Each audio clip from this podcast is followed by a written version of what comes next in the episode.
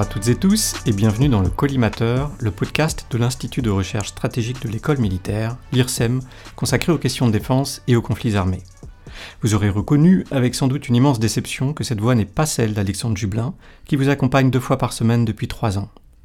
Je suis Jean-Baptiste Jean-Jean Villemer, le directeur de l'IRSEM, et si je me permets aujourd'hui de prendre le micro à la place d'Alexandre, c'est pour une bonne raison.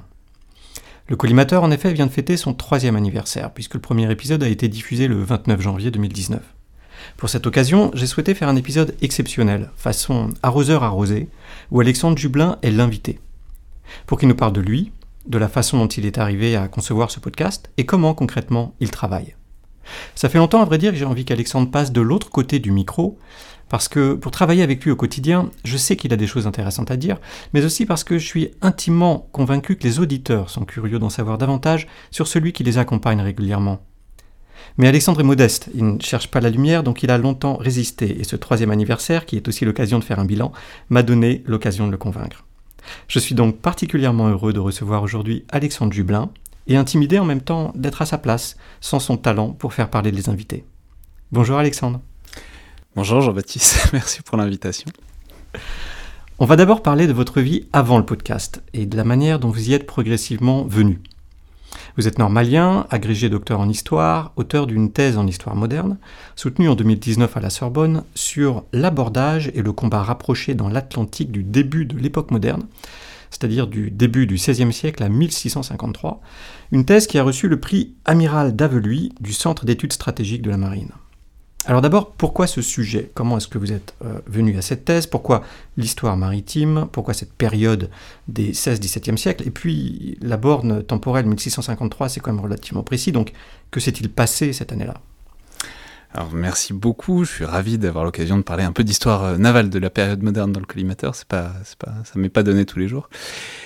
Euh, pourquoi et comment C'est une thèse assez euh, classique euh, d'histoire de la guerre telle qu'on peut la faire aujourd'hui, c'est-à-dire s'intéresser au combat, au combat vraiment au plus proche des acteurs et du terrain, se faire de l'histoire de la guerre, disons, une nouvelle forme qui s'éloigne un peu des problématiques et des problèmes aussi de l'histoire militaire telle qu'on l'a faite pendant longtemps au XIXe siècle, avec l'histoire des grands généraux, des grandes batailles, des grands empires, etc et c'est donc quelque chose qui m'est apparu pendant mes études d'histoire à l'époque, sur le fait que en fait, on, commençait à faire de cette histoire de la guerre, cette nouvelle histoire bataille, cette histoire du combat, un peu partout, mais assez peu en mer, euh, assez peu au sujet de la mer, pour euh, plein de raisons, mais notamment la raison que il n'y a pas beaucoup d'historiens de la guerre qui sont familiers de la chose maritime. Euh, enfin, soit il y avait des historiens de la guerre qui s'intéressaient à la mer, mais qui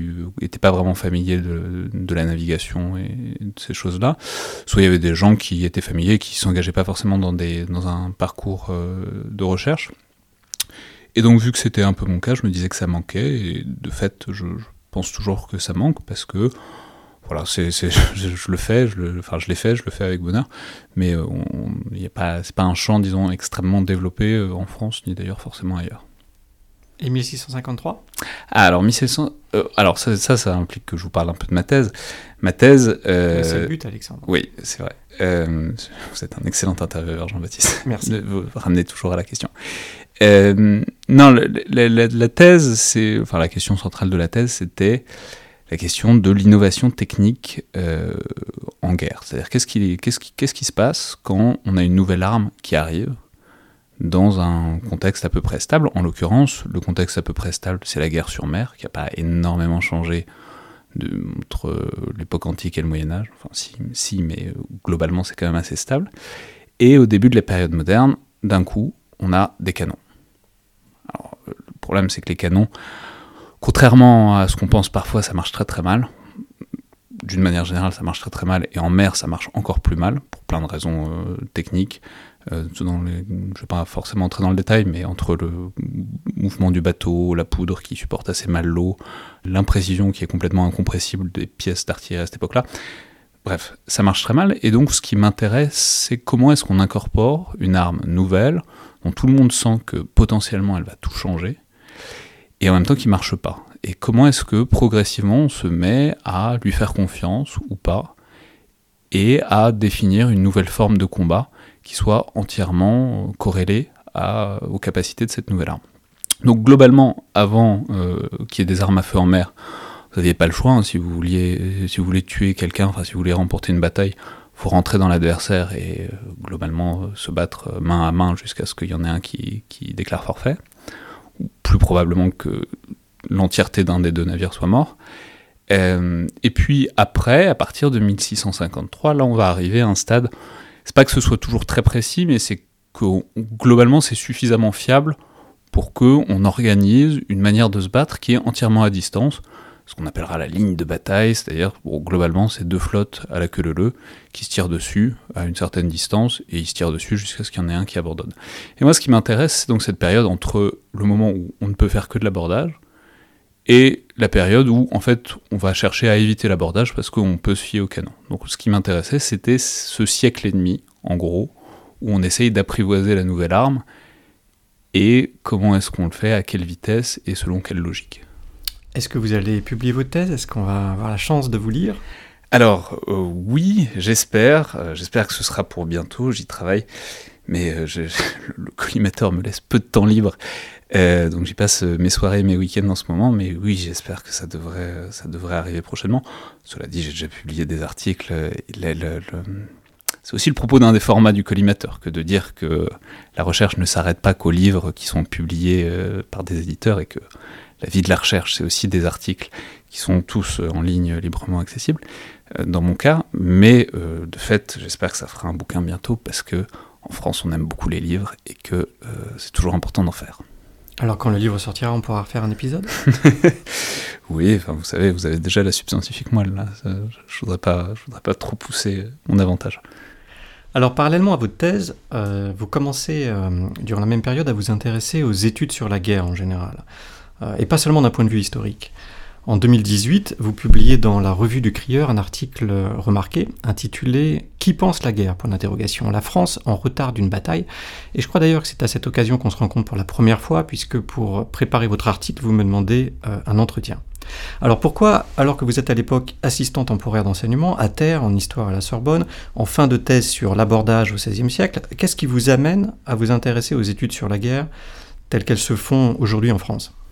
Alors déjà, je suis très vexé parce qu'on s'était déjà rencontré une première fois, mais vous ne vous en souvenez pas, et du coup, euh, bon, c'est pas grave, je, passerai sur cette vexation. Mais euh, fondamentalement, c'est parce que justement, d'ailleurs les deux expériences sont assez liées, puisque je vous avais invité à France Culture à l'époque, je travaillais de temps en temps dans des émissions euh, d'actualité. Je crois que je vous avais invité à la matinale de France Culture pendant au cours d'un été. C'est vrai, je me souviens, il faisait chaud. Il faisait chaud, euh, il fait chaud l'été à France Culture. Mais euh, bref, ça, ça, venait... Ça venait d'un constat assez général qui était aussi bien nourri par mon expérience à France Culture que plus généralement par mon expérience en tant que doctorant en histoire de la guerre, disons, qui est le fait qu'il y a un inconfort en France qui est très euh, marqué à parler de guerre dans les médias. Alors aujourd'hui, je, pense que ça va un peu mieux, mais à l'époque, ça, me paraissait très marquant. Par exemple, parce qu'à France Culture, j'avais beaucoup de mal à proposer des sujets sur la guerre. Euh, visiblement, ça, ennuyait les gens. Et plus généralement, c'est quelque chose que j'ai ressenti euh, mais même dans une vie euh, tout à fait sociale, tout à fait normale, euh, enfin, je, pense que vous, je pense que vous pouvez en témoigner aussi, quand on dit qu'on travaille sur la guerre, il y a toujours une espèce de soupçon, euh, pas de fascisme, mais en tout cas, il y a toujours le soupçon qu'on est forcément belliciste, militariste, en tout cas, si on travaille sur la guerre, c'est qu'on aime ça, et qu'il y a, un, disons, un arrière-fond idéologique qui doit expliquer une passion pour un objet si curieux qu'est la guerre, qui après tout est un phénomène totalement marginal à l'échelle de l'humanité, comme on sait. Donc c'était plutôt et je pense pas que ce soit quelque chose qui soit valable dans d'autres pays, euh, pas tellement, en tout cas beaucoup moins qu'en France, notamment pas dans le monde anglo-saxon. Et donc la question qui m'intéressait, c'était de savoir pourquoi cet inconfort, et en particulier entre le monde euh, universitaire le monde euh, médiatique euh, en général, puis aussi un peu le monde politique, mais plus globalement entre le monde militaire, le monde universitaire et le monde médiatique, il y avait une sorte de conversation qui n'existait pas. Et la question c'était pourquoi et comment et qu'est-ce qu'on pourrait faire pour, pour en sortir. Et c'était donc la revue du Crieur, qui était une revue qui faisait, qui fait d'ailleurs toujours des, des belles enquêtes avec trucs très longs. Euh, on n'était pas euh, vraiment frustré par la place, et donc ça permettait vraiment d'aller dans le fond des choses. C'est une enquête qui est encore euh, librement disponible. Je pense, je suis pas sûr qu'elle est très très bien vieillie. Peut-être la partie historique, pourquoi pas, mais le reste, je pense que ça a pas mal évolué depuis. Mais dans tous les cas, la question c'était de savoir à la fois comment les, universitaires qui s'occupaient de ça, donc tels que vous-même, mais aussi Jean-Vincent Lindre, Enfin bon, j'avais Olivier Schmitt, j'avais des gens qui sont apparus dans le podcast par ailleurs depuis, et pour cause, parce que c'est des gens qui travaillent sur la guerre. Mais comment ils ressentaient et comment ils expliquaient cette espèce de décalage et le fait que la guerre soit une espèce d'objet infamant euh, dans le paysage, disons, intellectuel français au sens large? Il y avait eu des réactions à l'époque à votre article? Il y avait eu des réactions, euh, ça, remonte un peu, mais euh, oui, il y avait eu des réactions plutôt positives dans l'absolu, mais il y avait eu aussi un certain nombre, euh, il y avait eu des, je me souviens d'une journée d'études faite à Lille autour de, autour de l'article, enfin de l'article et d'un certain nombre d'autres articles autour, d'universitaires qui disaient que non, enfin il n'y avait pas forcément de raison de, d'engager ce dialogue entre militaires et universitaires parce que trop de proximité euh, laissait planer le doute de l'ingérence et que euh, la discussion des universitaires devait rester libre et devait pas être emprisonnée par euh, une éventuelle coopération trop étroite avec le monde militaire, ce qui est un point de vue avec lequel le collimateur est évidemment la preuve que je suis pas tout à fait d'accord avec ça, mais en tout cas c'est le point de vue qui était et qui est peut-être encore assez influent dans le monde universitaire français. Je sais pas quel est votre avis là-dessus, mais je pense qu'on est assez d'accord sur ce point-là. Oui, on n'est on pas là pour en parler aujourd'hui, mais moi je ne pense pas que ce soit un point de vue qui soit très euh, majoritaire. Il est, je dirais, persistant, mais je crois qu'il reste minoritaire. Euh, donc en 2018 aussi, euh, quelques mois après cet article sur les études sur la guerre dans la revue du Crieur, vous me recontactez avec un, projet de podcast. Il faut dire que parallèlement à, vos études et à votre thèse, comme vous l'avez euh, mentionné, vous avez toujours été très intéressé par le journalisme, vous avez à plusieurs reprises travaillé à France Culture. donc de ce point de vue, ce, projet de podcast permettait, je suppose, de concilier vos intérêts pour les études sur la guerre d'une part et la radio d'autre part. Euh, alors, quelle était, euh, si on se replonge euh, dans ce que vous aviez initialement proposé, quelle était l'idée initiale lorsque vous la concevez en 2018 et, pourquoi la proposer à nous, à l'IRSEM?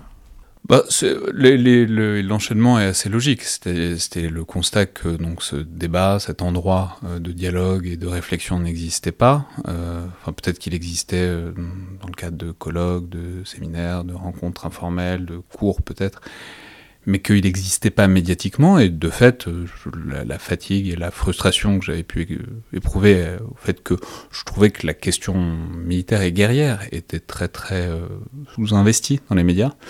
C'est-à-dire, on peut, ça veut pas dire qu'on parlait pas de guerre dans les médias, mais qu'on en parlait toujours quand il se passait un truc très précis, c'était toujours sous un, un angle régional, parfois sous un angle technologique un peu bas du front, genre Robocop, Terminator, le soldat du futur, etc. Et autant de questions qui sont intéressantes, mais quand elles sont posées euh, dans des formats très restreints et de manière un peu euh, sensationnaliste, disons, ça, ça, restreint quand même un peu la réflexion. Donc voilà, c'était l'idée que le podcast, par ailleurs, émergeait peut-être un peu timidement à l'époque, mais en tout cas, que manifestement, ça devenait très facile à faire. C'est-à-dire, il y avait on n'était plus, on n'est plus à l'époque des, euh, des, bandes à cassettes, enfin des cassettes à bande où euh, pour faire du montage il fallait prendre des ciseaux et du scotch, etc. Il n'y a pas besoin d'un matériel euh, incroyablement évolué. Vous aviez déjà fait du montage avant? J'avais fait un peu de montage à France Culture. mais franchement, c'est pas très compliqué. Ah. ça prend un peu de temps au début, mais c'est pas. Il y, a un coup d'entrée, mais une fois qu'on le fait, euh, puis par ailleurs, moi j'aime bien ça, je trouve ça, ça, ça, ça me détend. Mais c'est, ça vous prend combien de temps de monter un épisode? Ça dépend de l'épisode. Mais euh, ça dépend de l'épisode. Il y a plein de. Il y a plein de. S'il faut couper des choses, mais c'est rare que je coupe beaucoup de choses.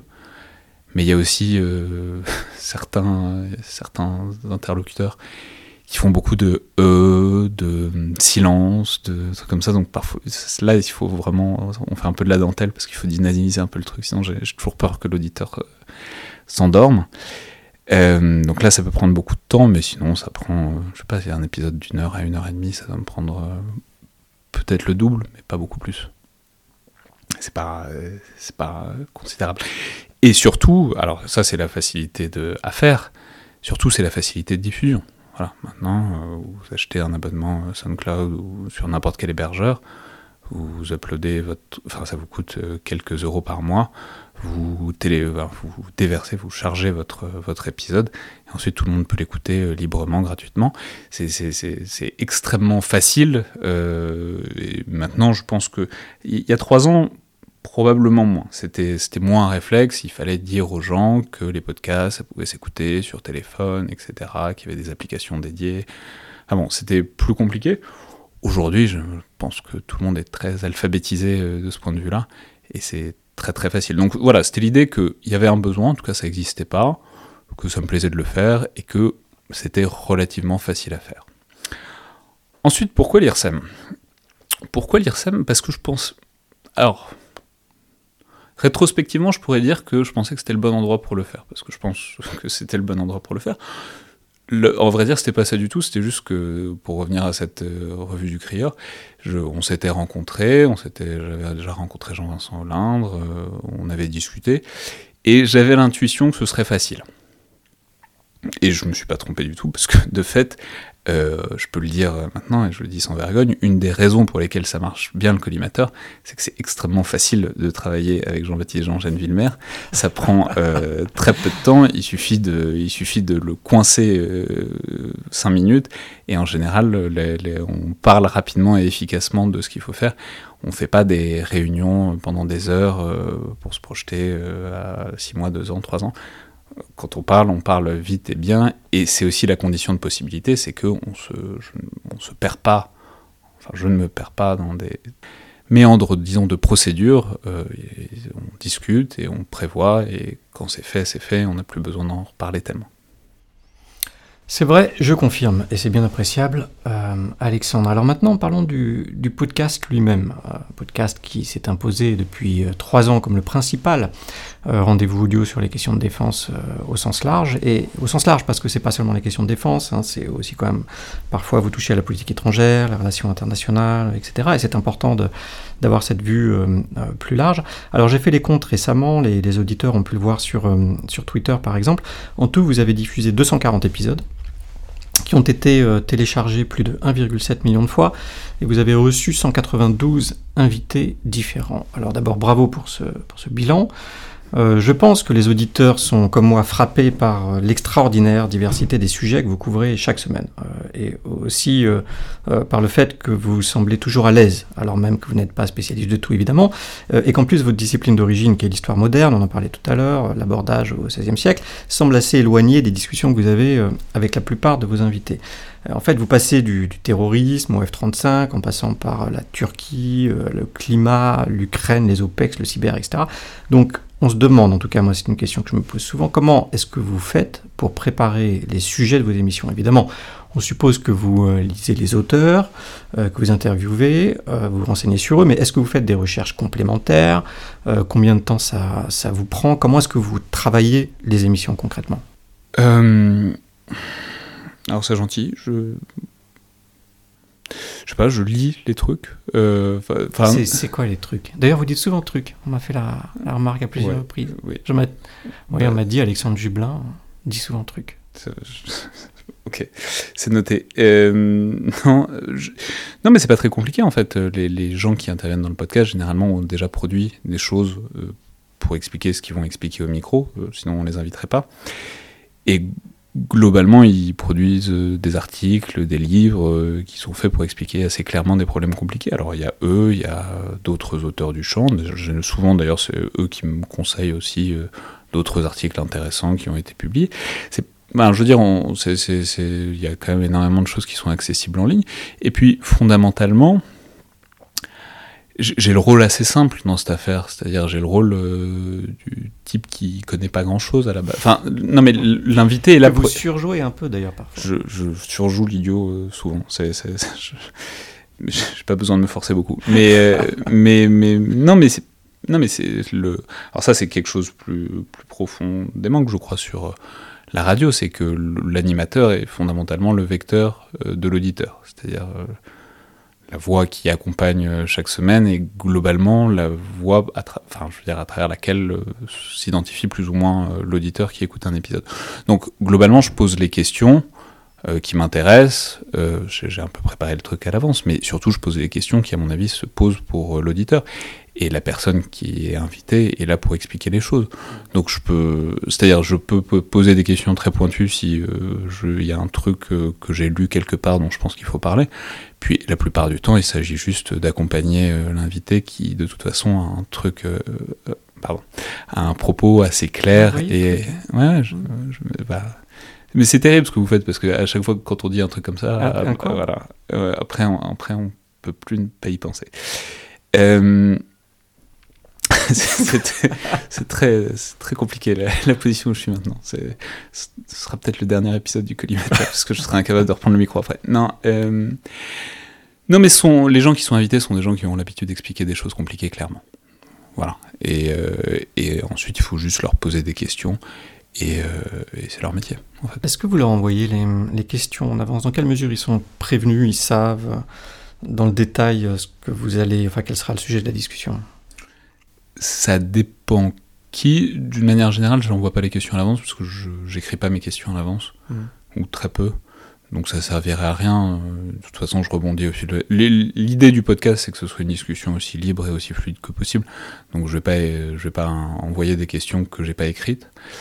Cela étant, j'envoie en général un canevas, disons les grandes étapes de l'émission à l'invité, ne serait-ce que pour qui se repère à peu près dans le déroulé de l'émission lui-même, alors qu'il sait pas forcément depuis combien de temps on est là, combien de temps ça va durer, etc.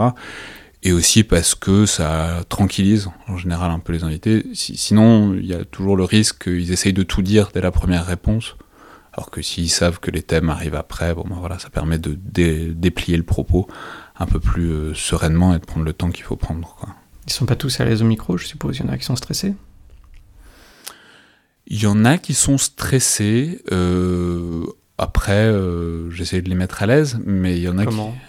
Euh, en les soudoyant un coup de café, essentiellement. euh, Moi, je suis à l'eau, là, pour l'instant. Ouais, bah, je, je vous ai pas offert un café. Non, on va faire une pause. Euh, non, non, mais je, je...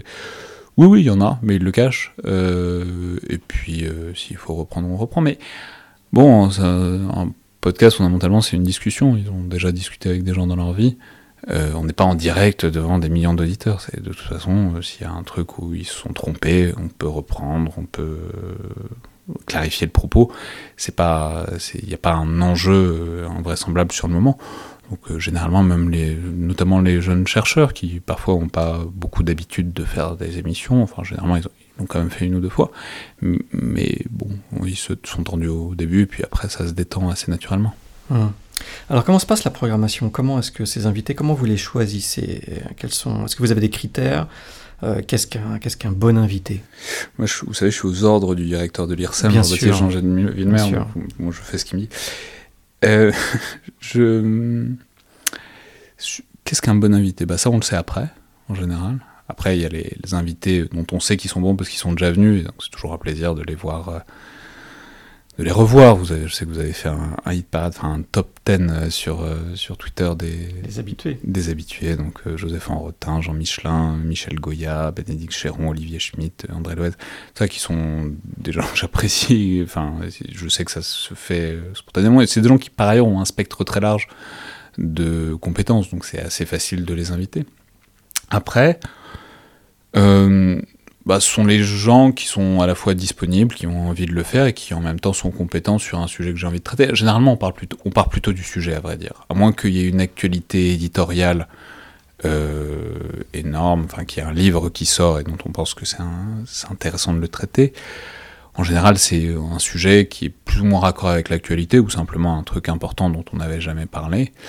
Et ensuite, je, recours à euh, des gens qui connaissent bien le champ, euh, notamment vous-même, à vrai dire, et qui euh, sont capables de dire qui est déjà à Paris. C'est tout bête, mais la plupart des invités sont quand même à Paris, on le fait en présentiel. Donc il faut qu'ils soient à Paris, un peu disponibles, et qu'ils soient compétents sur le sujet. Voilà. C'est-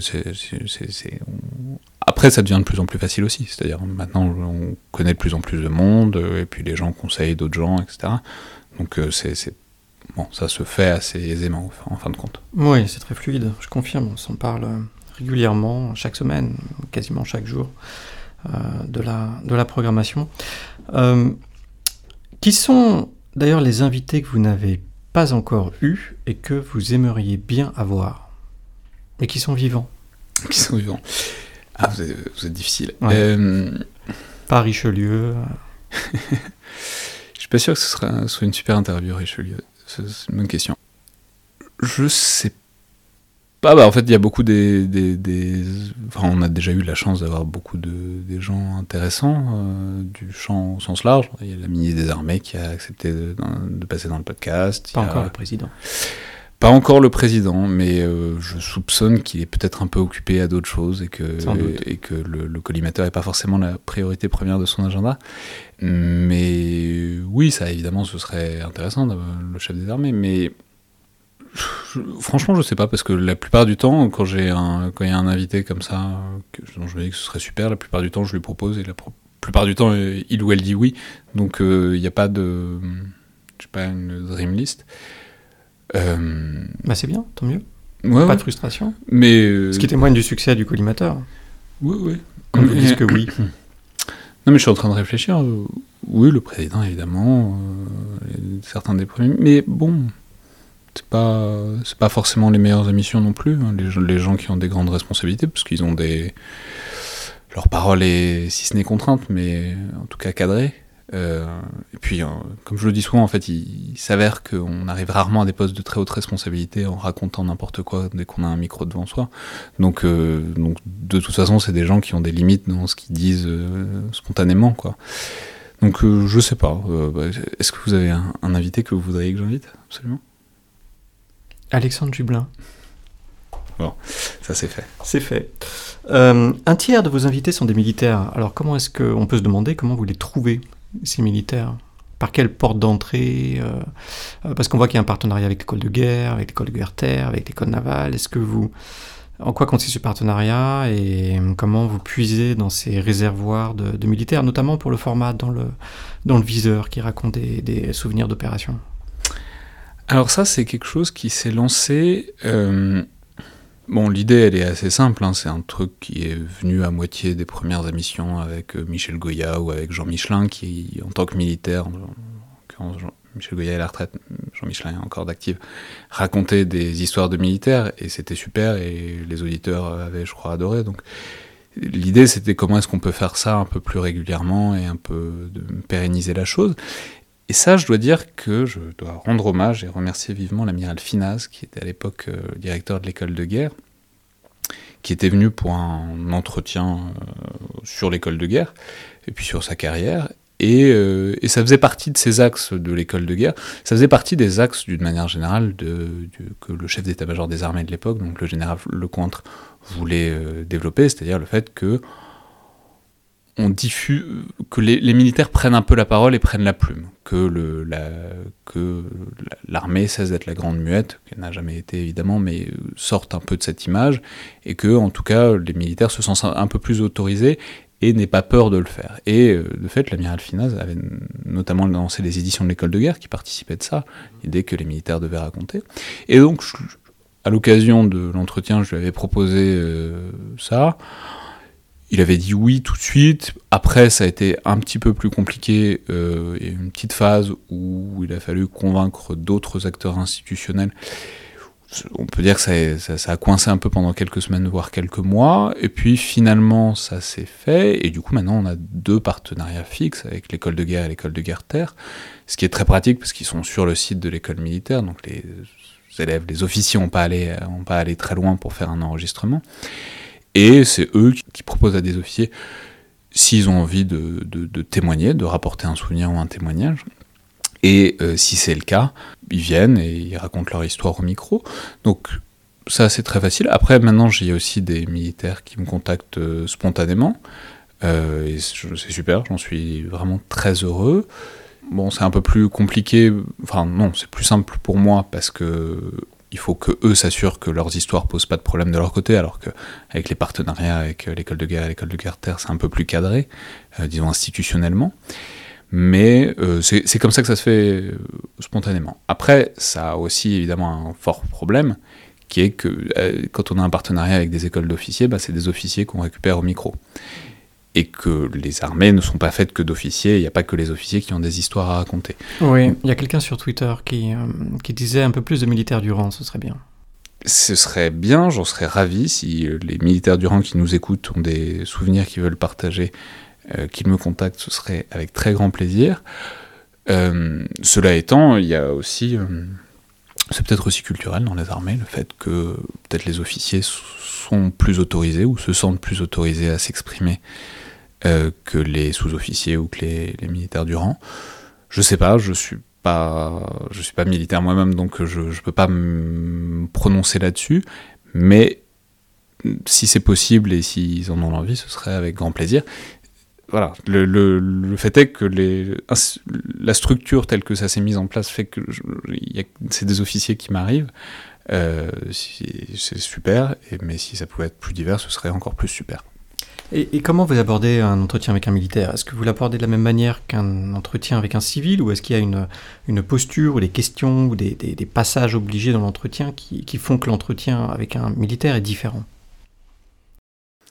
Ça dépend. Euh, bah, elle est dans le viseur, de toute façon, c'est autour d'un souvenir, donc euh, ça, c'est un format assez cadré. Après, euh, quand c'est un général, un amiral, enfin, en tout cas un officier de haut rang, en général, il y a toujours un passage sur comment ils, sont, ont eu envie de, s'engager dans les armées et comment ils ont engagé leur carrière. Mais pas vraiment. Alors après, ça dépend aussi s'ils s'expriment au titre de leur fonction. Euh, je sais pas, on avait euh, euh enfin l'amiral Ray qui euh, commande les forces maritimes françaises dans la région Pacifique bon, bah, lui, il s'exprime. Euh, enfin, on a parlé de sa carrière, c'était super, raconter euh, le début des nouvelles générations de frégates. Euh, bon, ça, c'était super intéressant. Mais il est là fondamentalement pour parler de son activité dans la région Pacifique. voilà. Après, il y a aussi des militaires qui écrivent des livres et qui sont là donc pour parler de leurs livres. Donc ça, c'est extrêmement variable. Mais non, non, non. Enfin, en fait, il s'avère, hein, au bout de trois ans d'émission, je peux affirmer que les militaires sont des gens comme les autres, euh, et, que, et que, que, donc c'est une conversation euh, comme une autre, euh, essentiellement. Alors en trois ans, justement, est-ce que vous avez l'impression d'avoir évolué, vous, dans la, dans la préparation et dans la conduite des entretiens, et, si oui, de quelle manière? Faudrait que je réécoute les, les, très très vieux, mais je pense, oui, je pense que mais c'est naturel, je pense que je me suis, je me suis détendu, et, et je prépare nettement moins qu'au début. Euh, pas, enfin, je, suis toujours préparé, mais j'ai moins le. J'ai moins aussi un désir d'exhaustivité, de faire que si on traite un thème, on le traite du début à la fin de manière complètement exhaustive, etc. maintenant, je suis un peu plus euh, à l'aise avec le fait qu'une discussion, c'est une discussion, et que euh, on n'est pas obligé non plus de tout, tout, tout couvrir, parce qu'on ne fait pas un cours. Euh, on, fait, on fait une émission. Et donc on n'est pas, euh, s'il y a un angle qui est resté un peu dans l'ombre, c'est pas la peine de, s'en faire trop. J'étais nettement moins détendu, détendu à ce sujet-là au tout début euh, du podcast. Je suis aussi probablement moins stressé par le temps des émissions. Alors ça, les auditeurs ont pu remarquer que les émissions ont tendance à s'allonger. Oui, deux heures. Ouais, c'est allé jusqu'à deux heures. Est-ce qu'elles sont moins écoutées? Non. Non, c'est d'ailleurs. Euh, après, peut-être qu'elles sont. Peut-être que les gens vont pas jusqu'au bout, ça c'est très difficile de le savoir. Mais non. Mais bon, c'est aussi parce qu'en général, si je consacre deux heures à une émission, c'est que c'est un invité assez exceptionnel, euh, etc. Et que donc, les, enfin, en général, les auditeurs euh, saisissent l'intérêt et, téléchargent l'émission. Après, c'est très difficile à dire. S'il y a des auditeurs qui trouvent que c'est trop long, qui m'écrivent et j'en tiendrai compte. Mais j'ai pas l'impression. Enfin, quand je relâche un épisode très long, j'ai plutôt l'impression, après c'est par Twitter, donc c'est aussi un peu biaisé forcément, mais j'ai plutôt l'impression que c'est reçu plutôt positivement. Mais cela dit, si, si, c'est d'un avis contraire. je pense que c'est plutôt un avantage quand on compare le collimateur aux autres euh, podcast sur les questions de défense, relations internationales, etc. Je pense que c'est sans doute le plus long en réalité dans le, dans le format. Euh, les autres font souvent 15, 20 minutes, 30 minutes, mais, mais euh, pas beaucoup plus. Euh, donc ça permet d'avoir le temps, un peu quand pour, euh, pour la radio, quand on compare passer sur France Culture versus France Inter ou, France Info ou d'autres. voilà, France Culture, on se dit on a le temps, on peut vraiment rentrer dans le, détail et rentrer dans le fond des choses. Et je pense que pour des chercheurs notamment, c'est quelque chose qui est très valorisé. Oui, mais euh, cela étant, c'est pas les. Enfin, enfin je conçois que ce soit très agréable à le faire, je suis d'accord, parce que c'est aussi moi qui le fais. Euh, je sais pas si c'est toujours aussi agréable à écouter. Je sais pas s'il y a des gens qui parfois peut-être quittent au milieu d'un épisode et se. Ah bah ça doit arriver. Oui, non, mais et regrettent que c'est pas été plus court parce qu'ils auraient eu le temps de tout écouter. Euh, sincèrement, j'en sais rien et je suis preneur évidemment de tous les retours là-dessus. Alors justement, le, le, collimateur est très suivi sur les réseaux sociaux, en particulier sur, euh, sur Twitter, on l'a mentionné tout à l'heure. Euh, Est-ce que c'est pour vous un moyen d'être en relation avec les auditeurs, d'avoir des, retours, des, réactions On sait que la porte est ouverte, mais est-ce que vous en avez? Est-ce que vous recevez des suggestions aussi, des suggestions de, sujets ou même d'invités? Oui, et puis Twitter est un bon moyen de me contacter, euh, parce que voilà, malheureusement, je peux pas toujours répondre à tout. Euh, J'en suis désolé, mais il y a parfois beaucoup de messages qui arrivent et donc il y en a certains qui se perdent dans la masse. Sur Twitter, en général, c'est assez rare que je les laisse sans réponse vraiment. Oui, évidemment, cela dit, ça dit autant sur Twitter que sur le collimateur. C'est-à-dire, il y a une communauté défense sur Twitter qui, en général, suit pas mal le collimateur, mais l'auditorat du podcast est plus large que ces quelques dizaines ou centaines de comptes qui, euh, qui sont très actifs et qui anime, disons, une discussion que je trouve d'excellente qualité. C'est un des, appelons ça un, sous-Twitter, enfin, c'est une des galaxies Twitter que je trouve vraiment d'excellente qualité euh, en termes de contenu, d'information, de débat, etc. Donc je suis très heureux que le, le collimateur fasse partie euh, à petite échelle de cette discussion. Cela étant, euh, ça n'est pas tout euh, les auditeurs, il ne faut pas non plus euh, se focaliser trop sur Twitter, parce qu'en fait, il y a des gens qui aussi ne vivent pas sur les réseaux sociaux, qui sont probablement beaucoup plus heureux que nous, et, et, et donc, il ne faut pas non plus rester obnubilé par ce qui se dit sur Twitter ou, ou ailleurs. Il faut avoir un esprit quand même un peu plus ouvert. Alors on a fait beaucoup de compliments sur, la, sur le collimateur, mais pour continuer à progresser, il faut quand même arriver à identifier euh, ses failles, ses vulnérabilités, ses points faibles. Euh, donc quels sont selon vous les, On les points qu'on parle d'une infrastructure de défense là. Oui, mais c'est à peu près ça. Quels sont selon vous les points faibles, euh, donc euh, les, les, marges de progression du podcast? Par exemple, j'en pointe une, mais il y en aurait d'autres. Euh, les statistiques que j'ai faites récemment montrent qu'il y a encore trop peu de femmes. Hein, c'est 22,4% de, de, vos invités, euh, et même aucune femme militaire. 100% des militaires que vous avez interviewés jusqu'alors pendant, pendant 3 ans euh, étaient des hommes. Donc comment est-ce que vous expliquez cette surreprésentation des, des hommes à, à l'antenne, entre guillemets, au micro? Alors d'abord, je suis très fâché que vous fassiez cette stat parce que vous trichez, vous mélangez les dans le viseur et euh, les, les, épisodes. C'est vrai, c'est très malhonnête. c'est très malhonnête. C'est la totalité des épisodes, tous les formats confondus. C'est vrai. Mais ce que je veux dire, c'est que les dans le viseur, structurellement, en fait, il y a moins de femmes. Euh, parce que les unités opérationnelles euh, déployées sur le terrain, ce qui est pas tout, mais ce qui est quand même beaucoup des dans le viseur, sont féminisées, se féminisent, mais sont traditionnellement beaucoup moins féminisées que le reste des armées, qui elles-mêmes... Beaucoup moins, mais pas 0%. Non, pas 0%, mais qui, et qui elles-mêmes, ne sont, les armées ne sont pas euh, tout à fait féminisées non plus, on le sait. Donc, comment dire? Il y, y, a un double phénomène. Il y a le phénomène de sous-représentation des femmes dans les armées, sous-représentation des femmes dans les unités déployées, et ensuite, il y a aussi un deuxième phénomène qui est bah, la porte est ouverte et je serais ravi évidemment euh, que des femmes viennent témoigner, mais il y a aussi, on le sait, c'est un phénomène totalement identifié dans plein de secteurs différents, une sous-représentation des femmes dans le fait de se mettre en avant et de chercher à prendre la parole. C'est un truc euh, de sociologie du genre assez euh, basique, ce qui n'est pas une excuse pour autant, c'est une explication. Mais, mais par ailleurs, c'est très compliqué aussi. Le propos du, des Dans le viseur, c'est que je vais jamais chercher une histoire. Je, je, ne contacte jamais un militaire pour venir raconter une histoire. Il faut toujours que ça parte de lui. D'elle, euh, espérons. Mais donc, c'est je peux pas aller. Euh... Donc, ça dit quelque chose. le fait qu'il n'y ait pas eu de femmes pour l'instant dans le visage, Bah, ça dit- ça dit quelque chose sur l'institution militaire. Ah, ça- bah oui, enfin, je n'irai pas jusqu'à dire que le collimateur est une sur toute l'institution militaire, mais en tout cas, c'est un indice peut-être d'un phénomène plus large. Au-delà de ça, alors, si on réintègre, disons, l'ensemble des épisodes et des intervenants, je ne sais pas à combien on est. Je dirais, si, on, si on parle des épisodes du mardi, je dirais qu'on doit être entre 35 et 40 euh, d'invités femmes, ce qui est trop peu. L'idéal, ce serait d'avoir 50%. En même temps, c'est pas un champ qui est euh, totalement féminisé non plus. Il y a aussi, euh, enfin bon, les, les, les champs universitaires ne sont pas unis, enfin, ne sont pas harmonieusement euh, répartis en termes de genre. Voilà, on sait que en littérature, euh, ben, c'est pas forcément la même chose qu'en histoire et, et en études militaires.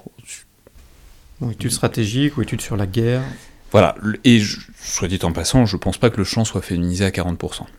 C'est-à-dire, je, on on- vous êtes bien placé pour le savoir, on en parle souvent, on essaye d'équilibrer autant que possible, et c'est de toute évidence, il y a une surreprésentation des femmes dans le podcast par rapport à l'ensemble du champ, ce qui, ce qui, est, ce qui reste insuffisant, mais quand même, vous pouvez témoigner qu'on fait de gros efforts pour essayer de tempérer ça, mais malheureusement, euh, c'est pas facile et c'est pas en trois ans que ça se résout ce genre de déséquilibre et de dé- décalage. Et par ailleurs, c'est aussi un truc de pas aller chercher un invité femme simplement parce que c'est une femme, parce que ça peut être reçu diversement et ça peut même être parfois assez vexant euh, du point de vue de l'invité. Et pas, euh, enfin voilà, si je, je fais une émission, je sais pas sur euh, sur n'importe quoi et que je vais chercher quelqu'un qui est pas tout à fait spécialiste de, sujet en disant oui mais qui me renvoie vers d'autres spécialistes hommes et je dis non mais mieux vous c'est mieux parce que vous êtes une femme. C'est pas la bonne démarche non plus. Donc euh, c'est compliqué. Quand il y a le choix euh, généralement on essaye de mettre autant de femmes que possible parce que il y a ce décalage et qu'on est en retard euh, par rapport à, l'objectif. Cela étant, euh, bon, je, je me torture pas non plus là-dessus parce que je, je, n'ai pas la prétention de penser que le collimateur va résoudre des problèmes très structurels beaucoup plus profonds. Mais on va quand même continuer de progresser euh, pour euh, inviter davantage de femmes, y compris des femmes militaires.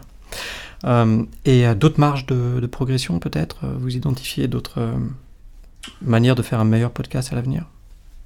Bah, je sais pas, je suis. Enfin, en fait, je fais à peu près le podcast que j'ai envie de faire, euh, et pour cause, euh, mais je suis ouvert à toutes les suggestions. Euh, on pourrait l'internationaliser plus, mais en même temps, c'est compliqué aussi parce que. D'abord parce qu'on essaie de faire les choses en présentiel, ensuite parce qu'on est déjà assez internationalisé et avec certains pays. On a reçu des Américains, des Anglais, etc. Des Canadiens, Des Canadiens, beaucoup. Australiens. que- en raison de la connexion canadienne de, bon, ce- C'est vrai, la fameuse connexion canadienne du De- directeur de l'IRSEM. du directeur de l'IRSEM. Non, mais, et, non, mais donc il y a une surreprésentation de certains pays. Il faudrait que internationaliser plus à d'autres horizons. Je sais pas, des universitaires euh, qui viennent de pays euh, d'Afrique euh, subsaharienne, qui viennent de pays d'Amérique centrale, d'Amérique du Sud, peut-être de Russie, etc. Enfin, ce serait important, ce serait intéressant. Après, c'est aussi toujours une histoire de réseau et une histoire de. D'opportunités qui viennent. Oui, Je c'est ça. Pendant la pandémie, c'est plus compliqué aussi. Il y a moins de, de voyages à Paris. euh. Et ça, et puis c'est difficile de d'écrire euh, à un- quelqu'un qui est pas du tout familier avec. lui. Déjà, je fais pas de podcast euh, autrement qu'en français, donc il faut que ce soit des gens qui soient à l'aise pour parler en français. Et puis, je, je, j'ai, enfin, je vais pas écrire à quelqu'un qui, euh, qui a aucune idée du paysage français, etc. Pour, euh, voilà, enfin, faut que ce soit quelqu'un qui soit recommandé, etc. Enfin, c'est une question de conne- pas de réseau, mais de connexion en tout cas. D'accord. Euh, une dernière question peut-être qui est un peu plus euh, personnelle. Ce que vos, auditeurs ignorent peut-être est que le podcast n'est pas votre occupation principale. Vous avez un vrai métier. Par ailleurs, vous êtes depuis 2019 professeur d'histoire-géographie dans deux collèges de la banlieue parisienne. Donc, Maintenant, ça n'est plus qu'un collège, Plus c'est qu'un, une sorte de, ah. de promotion, euh, enfin en tout cas, félicitations. de simplification de mon quotidien. Euh, mais c'est quand même un collège de, de région parisienne. Donc, y a-t-il des points communs? Y a-t-il des, des relations entre ces deux parties de votre vie? Est-ce que, bon, par exemple, euh, est-ce que vous savez si vos élèves, alors certes, ils sont un peu jeunes, mais est-ce que vous savez s'ils écoutent le collimateur? Vous voulez dire, est-ce que l'enseignement est une sorte de- de- de- d'épreuve de, la guerre, euh, voire de la guérilla quotidienne? Non, pas du tout. Non, ils sont très jeunes pour ça. Euh, ils, ils connaissent pas du tout votre activité? Je pense pas. Euh, Ils ont bien dû googler Alexandre Dublin. euh, oui, Mais et du coup, ça fait des scènes très étonnantes de Monsieur, vous savez que vous êtes sur Google. Euh, et c'est très compliqué d'expliquer à des jeunes gens que en fait tout le monde est sur Google parce que c'est un peu fait pour ça. Euh, oui, oui, ils ont des, enfin, ils ont, mais entre ça et faire la connexion de ce que ça peut être qu'un podcast, euh, l'importance du podcast, les thèmes traités, probablement pas. Cela dit, peut-être qu'un jour j'enseignerai à d'autres niveaux et disons dans d'autres horizons et que les connexions se feront plus aisément. là, pour l'instant, ils sont un peu, un peu jeunes et ça va très bien comme ça. Et donc sinon, vous voyez des, liens entre ces deux parties de votre, vie ou c'est vraiment deux activités euh, parallèles qui ne se touchent pas? Oui, enfin c'est toujours essayer d'expliquer simplement des choses un peu compliquées, mais, euh, mais non, ça ne se touche pas à part euh, dans mon quotidien quand je dois me dépêcher de rentrer du collège pour pouvoir faire un enregistrement ou un montage. Mais non, sinon, et puis on n'est pas obligé d'entrer dans les détails de ma vie, mais c'est aussi un équilibre psychologique et quotidien, le fait euh, que c'est agréable de passer euh, de une explication de la mythologie égyptienne à euh, des considérations sur le soldat augmenté le soir, c'est ça a l'avantage et le mérite de la variété au quotidien. Quoi. Vous pourriez faire l'inverse, le soldat augmenté dans nos collèges et la mythologie égyptienne ici? Probablement. je suis oui, si, si. D'ailleurs, ils, seront, seraient assez bons, ils comprendraient assez bien les problématiques de soldats augmentés avec les films de super-héros. La mythologie égyptienne, je suis moins sûr que ce soit pour ça que les auditeurs du collimateur euh, téléchargent les épisodes, mais on pourrait essayer, ça, ça, mange pas de pain. Merci beaucoup Alexandre Dublin pour euh, cet entretien exceptionnel. Vous étiez de l'autre côté du micro, c'était donc le Collimateur, le podcast de l'Institut de recherche stratégique de l'école militaire, l'IRSEM, où les auditeurs peuvent vous retrouver deux fois par semaine. Et comme vous le rappelez à la fin de chaque épisode, toutes les remarques et commentaires sont les bienvenus, que ce soit par courriel ou sur les réseaux sociaux de l'IRSEM. N'hésitez pas à écrire à Alexandre. Si vous appréciez ce podcast, n'hésitez pas à le lui dire et à en parler autour de vous, afin que les auditeurs du Collimateur soient toujours plus nombreux. Merci à tous et toutes, et à la prochaine fois.